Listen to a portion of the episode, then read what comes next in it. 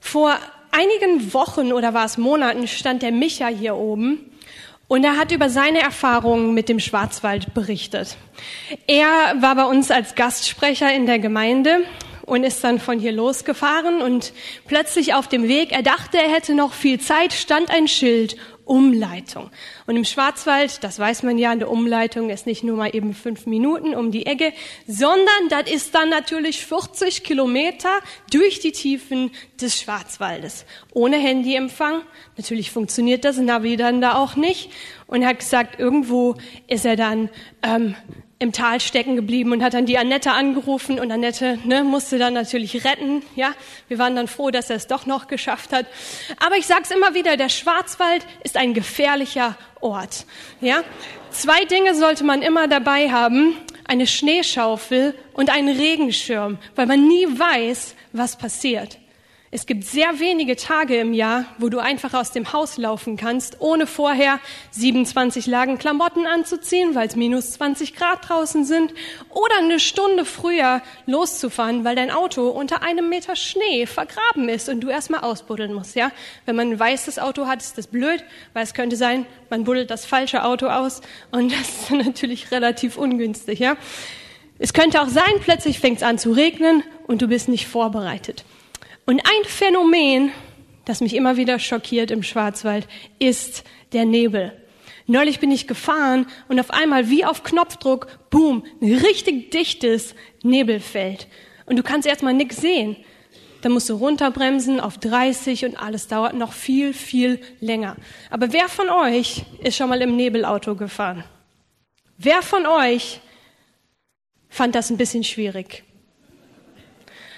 Jetzt bin ich froh, da haben sich auch Männer gemeldet, weil es liegt nicht nur an uns Frauen. Nebel ist so eine, so eine ganz interessante Sache, weil du kannst echt nur begrenzt sehen.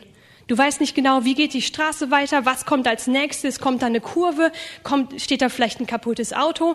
Und wenn du ohne Navi unterwegs bist, kann es sein, dass du sogar ein bisschen orientierungslos bist, weil du nicht weit sehen kannst. Und im Leben kann es uns manchmal genauso gehen, dass wir das Gefühl haben, wir stehen einfach im Nebel. Ne? Ein neues Jahr 2019 und wir fragen uns, was wird das Jahr wohl bringen? Wo geht die Reise hin? Ich bin in diesem Jahr mit meinem Studium fertig und natürlich die große Frage, wie geht's weiter? Soll ich einen Master machen? Soll ich direkt anfangen zu arbeiten? Und so weiter und so fort. Und vielleicht geht es dir heute Morgen auch so, dass du in deinem Leben einige Nebelsituationen hast, wo du im Moment nicht weißt, wie es weitergehen soll. Es können Fragen im Job oder in Bezug auf die Karriere sein, steht ein Berufswechsel an, wie soll ich mich entscheiden? Die Fragen nach deinem Platz, wo gehöre ich hin, was soll ich tun? Vielleicht auch Verhaltensweisen, die du dachtest, du hättest abgelegt und jetzt kommen sie wieder hoch und du weißt nicht, wie du damit umgehen sollst. Es kann auch sein, dass du dich fragst, wer bin ich eigentlich? Was ist eigentlich meine Identität? Oder ihr seid ja im Moment in einer Serie zum Thema Überfluss, dass du einfach das Gefühl hast, du bist gerade in der Wüstenzeit unterwegs und das ist zwar schön und gut, wenn hier gesagt wird, dass Gott den Überfluss hat, aber wie kann das in meinem eigenen Leben Realität werden? Und solche Zeiten, dass wir manchmal im Nebel stehen, die lassen sich nicht so ganz vermeiden. Aber die Frage ist, wie wir damit umgehen. Ich weiß nicht, was für ein Gottesbild du hast, aber ich bin davon überzeugt, dass Gott möchte, dass wir erfolgreich durchs Leben gehen, dass wir gute Entscheidungen treffen, die zum Leben führen und dass wir seine Güte für unser Leben erkennen. Und deswegen möchte Gott dich in solchen Situationen durchführen und dir aus seiner Fülle, aus seinem Überfluss Klarheit und neue Perspektive geben. Und darum habe ich diese Predigt genannt, alles klar, Dreh dich doch mal zu deinem Nachbarn und frag ihn, alles klar? Super. Wir möchten einsteigen in einen Text aus Markus 10. Wenn du eine Bibel hast, darfst du gerne aufschlagen. Wenn du keine Bibel dabei hast, dann setz dich doch neben einen Christen. Und zwar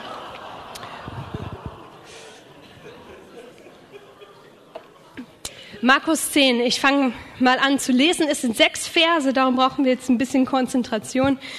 Aber das schaffen wir. In Vers 46. Jesus ist mit seinen Jüngern unterwegs und jetzt geht's los. Sie kamen nach Jericho. Als Jesus mit seinen Jüngern und einer großen Menschenmenge von dort weiterzog, saß ein blinder Bettler am Straßenrand, Bartimäus, der Sohn des Timäus. Er hörte, dass Jesus von Nazareth, dass es Jesus von Nazareth war, der vorbeikam.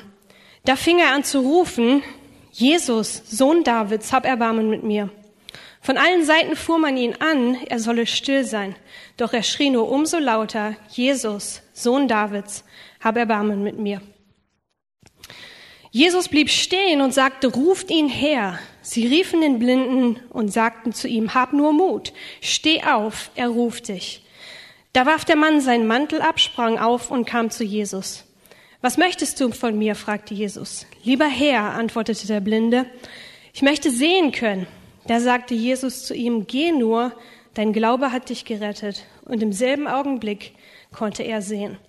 Nun schloss er sich Jesus an und folgte ihm auf seinem Weg. Bis dahin. Helen Keller ist eine blinde Autorin und Schriftstellerin und sie hat mal was ganz Interessantes gesagt. Sie sagte, das Einzige, was schlimmer ist, als blind geboren zu werden, ist sehen zu können und keine Perspektive zu haben. Und ich glaube, Bartimäus Problem war nicht nur, dass er blind war und am Straßenrand saß, sondern dass er einfach keine Perspektive im Leben hatte. Ich meine, stellt euch mal vor, jahrelang am gleichen Ort zu sitzen, an den Rand der Gesellschaft gedrängt. Sein Platz in der Gesellschaft wurde ihm zugewiesen. Wenn wir mal ganz ehrlich sind, ein Leben in Fülle und im Überfluss sieht ein bisschen anders aus, oder?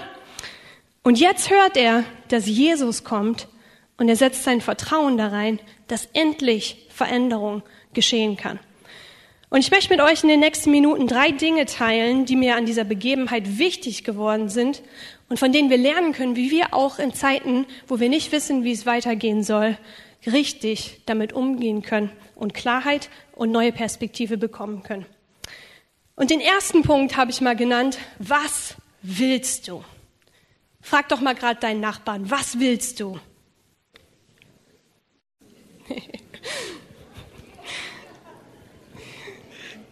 Wir leben ja in einer Zeit der vielen, vielen Möglichkeiten. Ich habe mich vorhin schon über den Schwarzwald ausgelassen, aber neben dem ganzen Wettergedöns eine Sache, die wirklich schlimm ist, dass es keinen Starbucks im Schwarzwald gibt. Ja? Wenn ich mal wieder Großstadtluft schnuppern möchte, fahre ich nach Freiburg und dann gönne ich mir meinen Grande Iced Caramel Macchiato. Aber wer von euch ist ein Starbucks-Fan? Ja? Super, drei Leute, cool. Für die anderen beten wir dann nachher auch noch, ja, weil das ist echt wichtig. Nein, Scherz. Aber Starbucks ist ein interessanter Ort und wisst ihr warum? Du kannst nicht einfach da reinlaufen und sagen, ich hätte gern einen Kaffee. Dann sagen die, ja, was für einen denn? Ne? Bevor du irgendwas bekommst, musst du 37 Entscheidungen treffen. Die fragen dich, möchtest du den klein, mittel oder groß? Möchtest du den heiß oder kalt? Möchtest du einen normalen Filterkaffee oder eine Espresso-Spezialität? Einen Latte, einen Macchiato, einen Americano, einen Cortado? Möchtest du normale Milch oder möchtest du Hafermilch oder Reismilch? Möchtest du Schokoladen, Haselnuss oder Vanillesirup? Vielleicht Sahne obendrauf und das Ganze zum hier trinken oder zum Mitnehmen? Ne? Und dann erst und dann fragen die auch noch nach deinem Namen. Genau, das ist noch die Krönung. Und dann erst bekommst du irgendwas. Neulich war ich bei Starbucks und vor mir stand eine Frau und sie wusste nicht, was sie wollte. Und sie hat tatsächlich gesagt, ich hätte gern einen Kaffee, ja? Und wenn ihr nicht wisst, was ihr wollt, dann geht bitte nicht zu Starbucks und stellt euch vor mich in die Schlange, weil es könnte sein, genau, dann passiert was Schlimmes. Ja, es ist nichts für entscheidungsschwache Menschen. Du musst wissen, was du wirklich willst, ne? Statistiken zeigen, dass 50 Prozent der Studenten ihr Studium in den ersten zwei Semestern abbrechen oder wechseln. Warum? Ja, es gibt 18.000 verschiedene Studiengänge in Deutschland. Wie soll irgendein Mensch da wissen, was er jetzt mit seinem Leben anfangen möchte? Und diese Fülle an Wahlmöglichkeiten macht es manchmal gar nicht so einfach zu wissen, was wir wirklich wollen. Der neueste Trend ist ja nicht mehr die Midlife Crisis. Ne? Midlife Crisis Mitte 40, die Kinder sind aus dem Haus und plötzlich stellst du fest, dein Leben hat gar keinen Inhalt mehr, sondern der neueste Trend ist die sogenannte Quarter Life Crisis. Ja, junge Menschen Anfang 20, gerade mit der Schule fertig und die große Frage, was mache ich jetzt? Ne? Und dieser Entscheidungsprozess ist gar nicht mal so einfach. Als ich damals mein Abi gemacht hatte, ähm, wusste ich auch nicht so recht, was ich jetzt machen möchte. Und irgendwie jeder Besuch bei Oma wurde zur Qual, weil Oma natürlich am voll versammelten Tisch dann immer fragen musste, was möchtest du denn mal machen? Und ich hatte keine Ahnung. Und irgendwann habe ich dann gesagt, Oma, ich gehe studieren. Und das fand Oma klasse und dann war sie auch beruhigt, das war super. Ja, sie wollte, dass ich Medizin studiere. Jetzt studiere ich Medien, fängt beides mit M an, also ungefähr das Gleiche. Und zwar hat es ein Gespräch mit einer Person gebraucht, die mich hingesetzt hat und die gesagt hat, was möchtest du wirklich?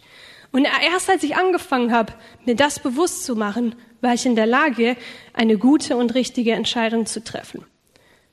Und stellt euch mal vor, Jesus würde heute Morgen hier reinkommen und vor dich hinstehen und dich fragen, was willst du?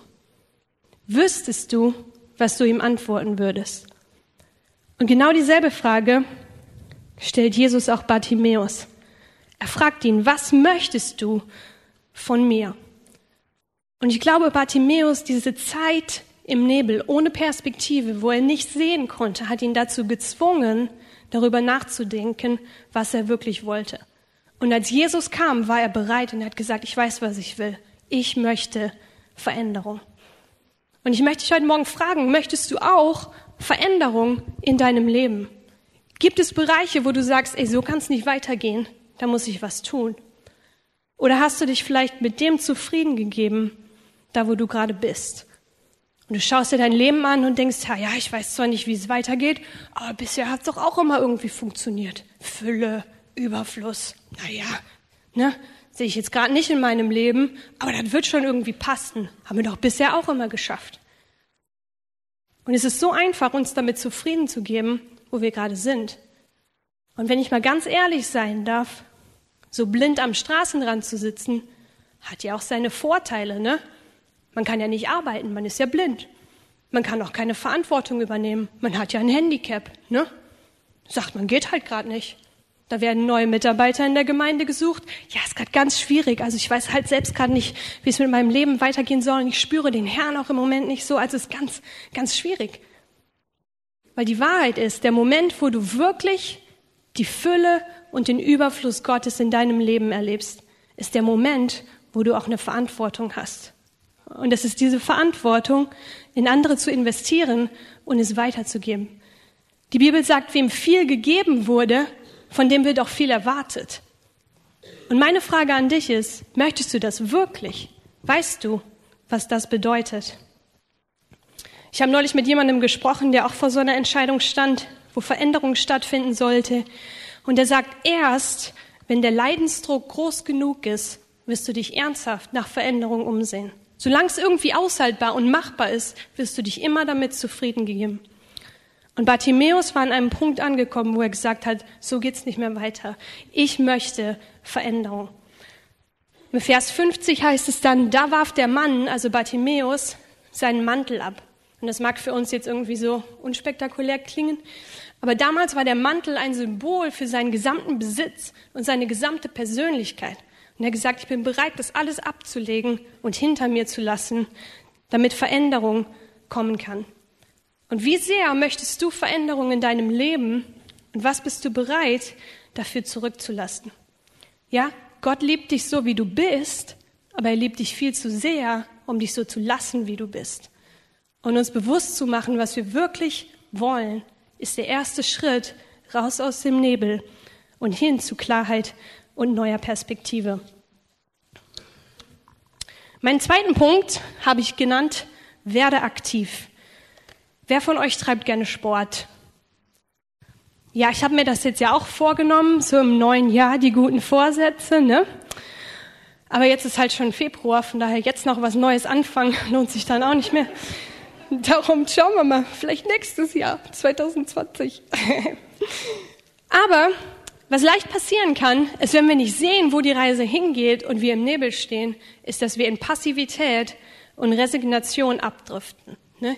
Das klingt dann ungefähr so, ja, die haben gesagt, ich soll mal mehr beten, dann wird das schon wieder. Habe ich gemacht, hat nichts gebracht. Ne?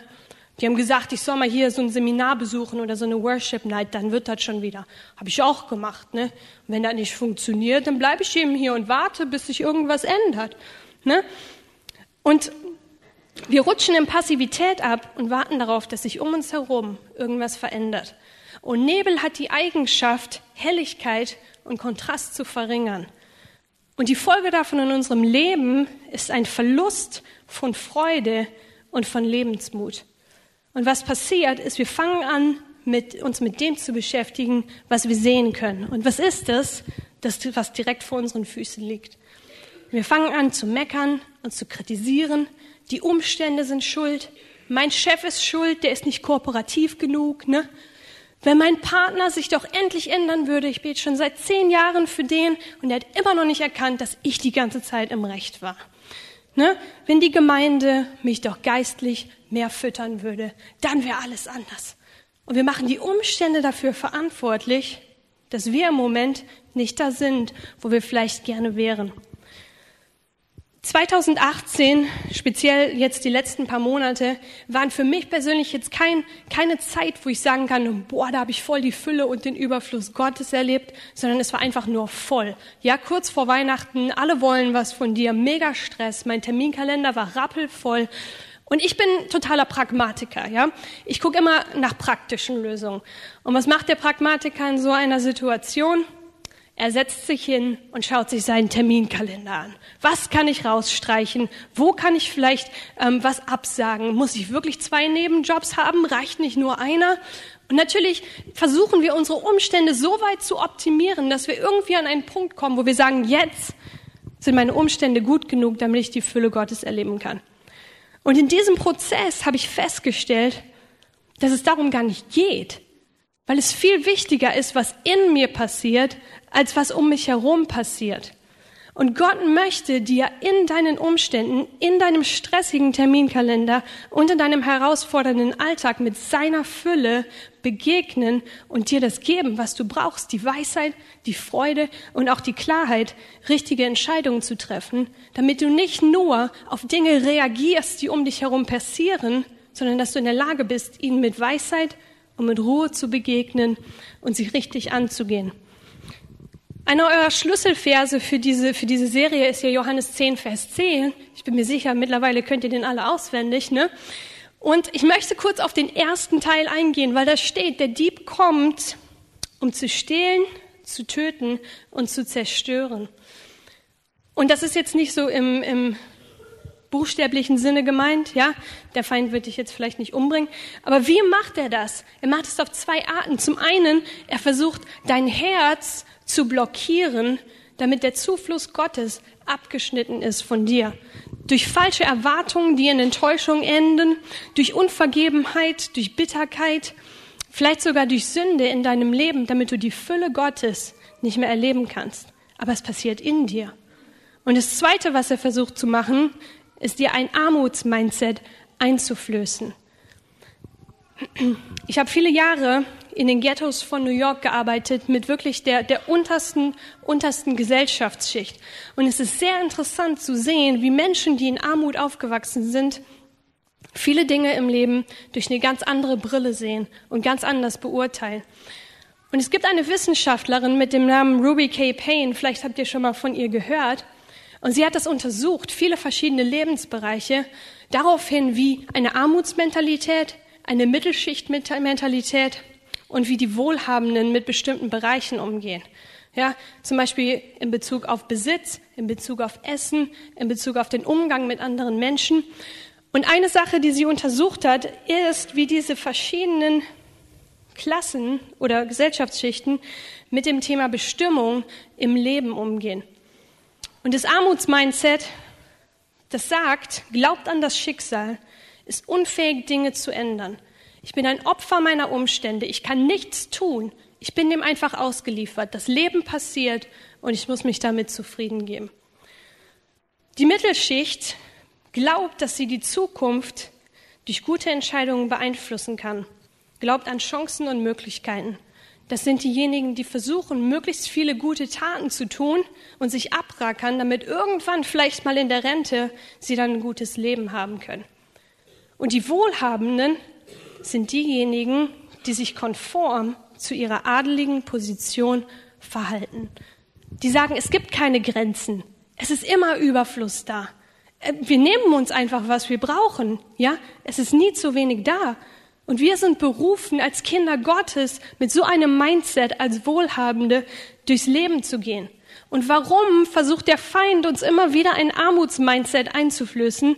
Weil er genau weiß, dass wenn wir als Kinder Gottes unsere wahre Identität ergreifen und darin anfangen zu wandeln, dass wir unaufhaltsam sind, dass uns nichts unmöglich ist. Und ein Armutsmindset ist immer passiv. Ja, es macht immer die anderen und die Umstände verantwortlich. Und die beste Medizin gegen Passivität ist aktiv zu werden. Ja, und ich meine jetzt nicht irgendwie äh, Aktionismus im übertriebenen Sinne. Das ist ja mittlerweile so ein Statussymbol. Wenn jemand sagt, boah, ich habe so viel zu tun, ne, ich kann gar nicht, dann denken wir, wow, der Typ hat's geschafft, ne? Sondern dass du, während du wartest, dass du nicht passiv wirst. Wir haben vorhin dieses Bild schon gehört von, ähm, wo jemand an der Bushaltestelle sitzt und wartet. Ja, klar, du musst manchmal auch warten, aber werd doch nicht passiv, sitz doch nicht nur einfach da rum, sondern gestalte das Ganze aktiv. Und wie kann das aktiv aussehen? Das kann zum Beispiel bedeuten, dass du mal ganz ehrlichen Herzcheck machst und mal den Heiligen Geist bittest, dir zu offenbaren, was wirklich in deinem Herzen vor sich geht. Dass du anfängst, Lebensquellen ganz aktiv wieder aufzugraben und zu schauen, wo du den Zugang zu Gott vielleicht verloren hast. Es kann bedeuten, dass du das Gespräch mit anderen Gläubigen suchst, dass du dir mehr Zeit nimmst, einfach in der Gegenwart Gottes zu sein oder einfach mal Verantwortung für deine Situation zu übernehmen, anstatt alle anderen dafür verantwortlich zu machen. Im Vers 47 heißt es, da fing er an zu rufen, Jesus, Sohn Davids, hab Erbarmen mit mir. Bartimäus, der ist aktiv geworden. Er hat angefangen zu rufen. Er ist aufgesprungen. Er hat seinen Mantel abgelegt. Er ist auf Jesus zugegangen. Und was sagen die Menschen zu ihm? Vers 48. Von allen Seiten fuhr man ihn an. Er solle still sein. Doch er schrie nur umso lauter. Und ich garantiere dir, der Moment, wo du anfängst, dich wirklich nach Veränderung umzusehen, was werden die Leute um dich herum sagen? Sei doch still und vielleicht nicht, also vielleicht nicht die Leute, aber Stimmen in deinem Umfeld werden laut werden. Ne, dann kommen dann so Gedanken wie, du bist doch Christ. Du solltest doch zufrieden sein mit dem, wo du bist. Ja, jetzt, du brauchst doch jetzt nicht hier so eine Extrawurst. Du musst doch demütig und karg leben und immer glücklich sein und dem Herrn danken, ja? Und schau dir mal deine ganzen Baustellen an, die hast du immer noch nicht unter Kontrolle. Ja, da brauchst du jetzt auch nichts Neues anfangen. Mach das doch erstmal fertig, ne? Und plötzlich fängst du an zu zweifeln, ob Gott es wirklich gut mit dir meint. Und alle diese Dinge wollen genau eins, nämlich dass du dich wieder dahin setzt, wo du vorher warst und dich keinen Millimeter bewegst. Und das machen wir oft. Wir passen uns an und bleiben einfach da sitzen. Und ich möchte dich heute Morgen fragen, wo hast du dich vielleicht angepasst? Und du verhältst dich so, weil das eben so erwartet wird. Das Ziel des Feindes ist es immer, dich klein zu halten in deinem Denken und auch in deinem Leben. Wisst ihr, was der Feind am liebsten hat? Wenn wir hier alle im Gottesdienst sitzen und danach beim Kaffee stehen und dann sagen, ah ja, das war aber auch wieder ein schöner Gottesdienst.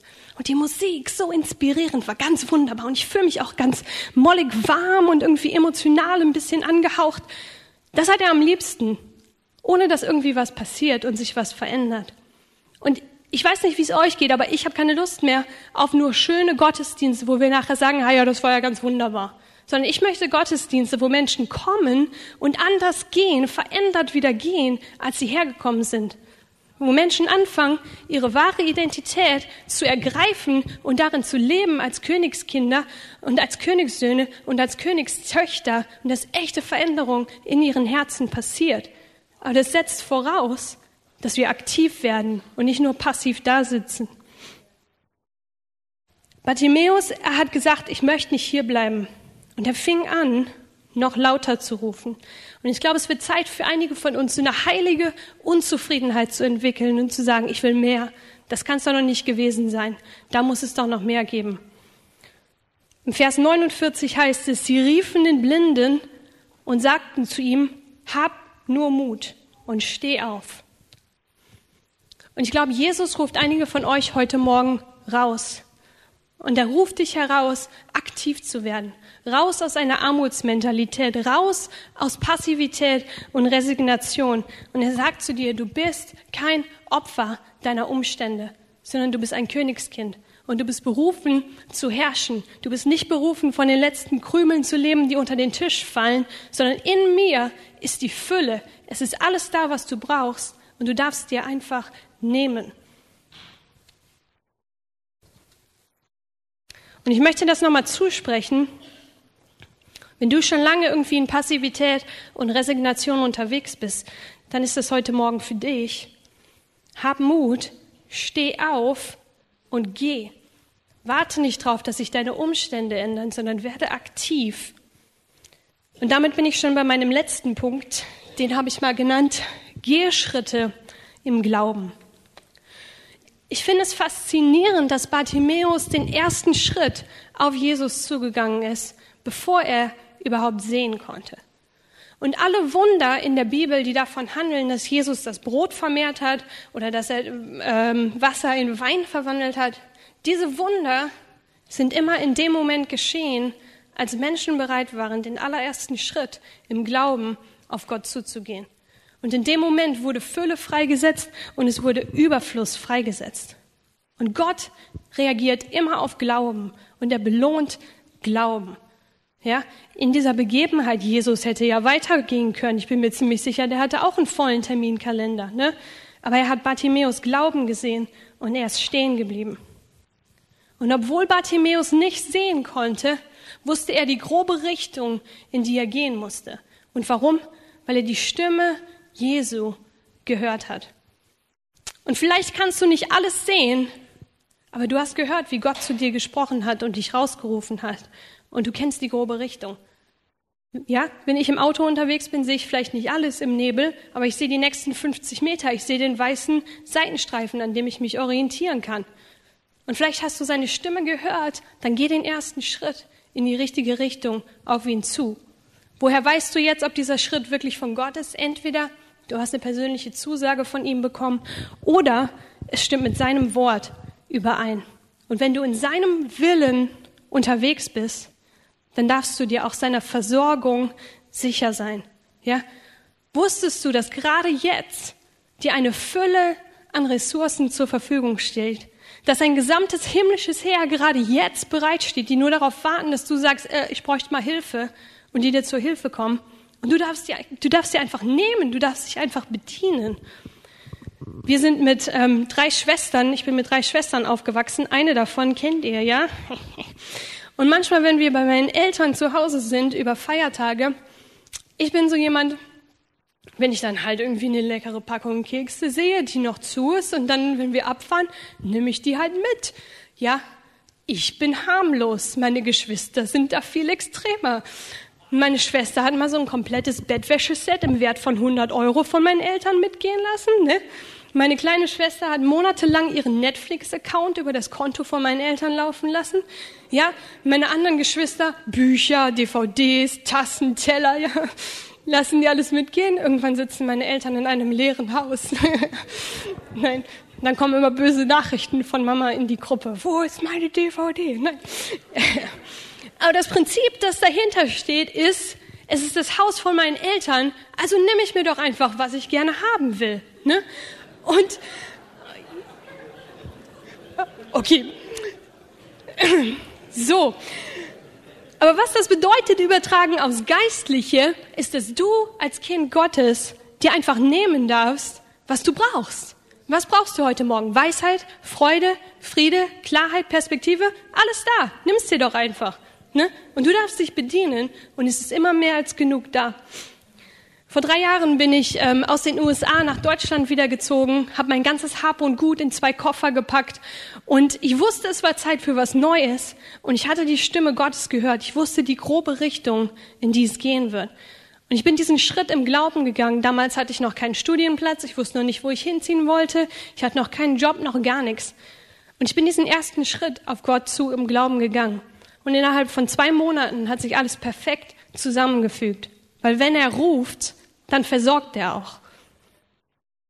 Und Jesus reagiert hier auf Bartimäus Glauben und er spricht zu ihm, im Vers 52.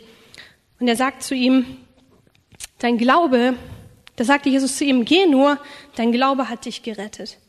Und immer da, wo Gott spricht, entsteht Ordnung und Perspektive. Ja, am Anfang war die Erde wüst und leer und Gott spricht und was passiert? Alles findet seinen Platz, alles kommt in Ordnung und plötzlich ist Klarheit da. Und wenn Gott in dein Leben spricht, dann kommt Ordnung hinein. Einer meiner Lieblingsverse, 1. Korinther 14, Vers 33. Denn Gott ist nicht ein Gott der Unordnung, sondern des Friedens. Und er möchte Klarheit und Perspektive auch in deine Nebelsituation hereinbringen, damit du erfolgreich durchs Leben laufen kannst. Ja, ich bin gerade auch auf der Suche natürlich, wie es weitergeht dieses Jahr.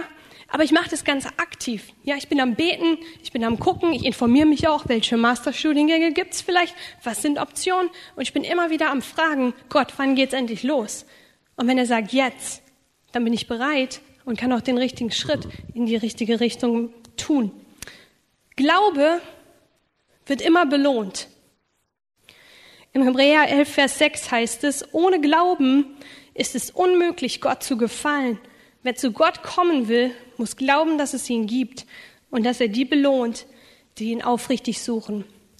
Wenn du dich auf die Suche machst und sagst, hey, ich möchte hier nicht länger sitzen bleiben, ich mache mir bewusst, was ich wirklich will, ich werde aktiv und ich gehe den ersten Schritt im Glauben, dann wird Gott sich finden lassen. Dein Suchen wird nicht enttäuscht werden. Er versteckt sich nicht absichtlich, damit wir es besonders schwer haben, sondern dein Glaube wird belohnt werden und er möchte dir neue Perspektive geben. Und ich möchte schließen. Vielleicht bist du heute Morgen hier und du hast auch so Nebelsituationen in deinem Leben, wofür du Klarheit und neue Perspektive brauchst. Ich möchte dich ermutigen, werde nicht passiv in deinem Suchen. Vielleicht ist es Zeit für dich, deine Identität als Kind Gottes ganz neu zu ergreifen und zu sagen, das steht mir zu. Oder vielleicht ist es auch Zeit, dass du dein Denken und dein Mindset erneuern lässt und das Armutsdenken ablegst und anfängst, wie ein Kind Gottes zu denken. Und wenn dich das heute Morgen betrifft, dann möchte ich das ganz praktisch machen. Ja, wir haben vorhin darüber gesprochen, dass wir aktiv werden sollen. Bartimäus, er ist aufgestanden. Und ich möchte dich einladen mit mir, also ich stehe ja schon, aber ihr dürft gerne gemeinsam ähm, aufstehen, wenn es dich betrifft und du sagst, hey, ich brauche Klarheit, ich brauche Perspektive, ich möchte Veränderung. Dann lass uns doch nochmal gemeinsam aufstehen. Und ich möchte zwei Dinge tun. Ich habe ein Glaubensbekenntnis rausgesucht. Und ich möchte dich einladen, dass wir das wirklich mal gemeinsam im Glauben über deine Situation proklamieren. Und dann möchte ich noch für euch beten und ähm, wir werden noch in einen Song gemeinsam einsteigen, wo du das einfach nochmal vor Gott fest ähm, und klar machen kannst. Und lass uns das gemeinsam aufsagen im Glauben daran, dass Gott versorgt. Jesus Christus und sein Geist wohnen ich habe meinen Weg zu Gott gefunden, den gehe ich. Ich habe von Gott aus eine Existenzberechtigung. Ich glaube an den Erfolg, an den Sieg, an den Segen. Sie sind mir von Gott versprochen. Gott schenkt mir neue, erfolgreiche Gedanken, Eingebungen und Offenbarungen. Ich beschäftige mich nicht mit Krankheiten, Sorgen und Mangel. Ich gebe der Krankheit keine Macht über mein Leben. Ich dramatisiere nichts. Ich mache aus meinen Problemen keine Tragödie. Alle meine Sorgen und Anfechtungen übergebe ich Jesus Christus. Amen. Und Vater, wir danken dir, dass du gut bist und dass du uns gut mit uns meinst. Und dein Wort sagt, dass du Pläne voller Zukunft und Hoffnung für uns hast. Und ich bete das gerade jetzt dass du neuen Mut und neue Zuversicht reinbringst in jedes einzelne Herz, das vielleicht müde geworden ist, das nicht mehr warten möchte, dass wirklich Glaube reinkommt, dass du was Gutes vorbereitet hast. Und ich danke dir, dass du mitgehst, dass auch in unseren Nebelsituationen, dass du nicht weit weg bist. Und ich bete, dass du uns den Mut gibst, den ersten Schritt auf dich zuzutun, dass Fülle freigesetzt werden kann, dass neue Perspektive und Klarheit reinkommen kann, damit wir deinen guten Plan für uns erkennen können. Jesu Namen. Amen.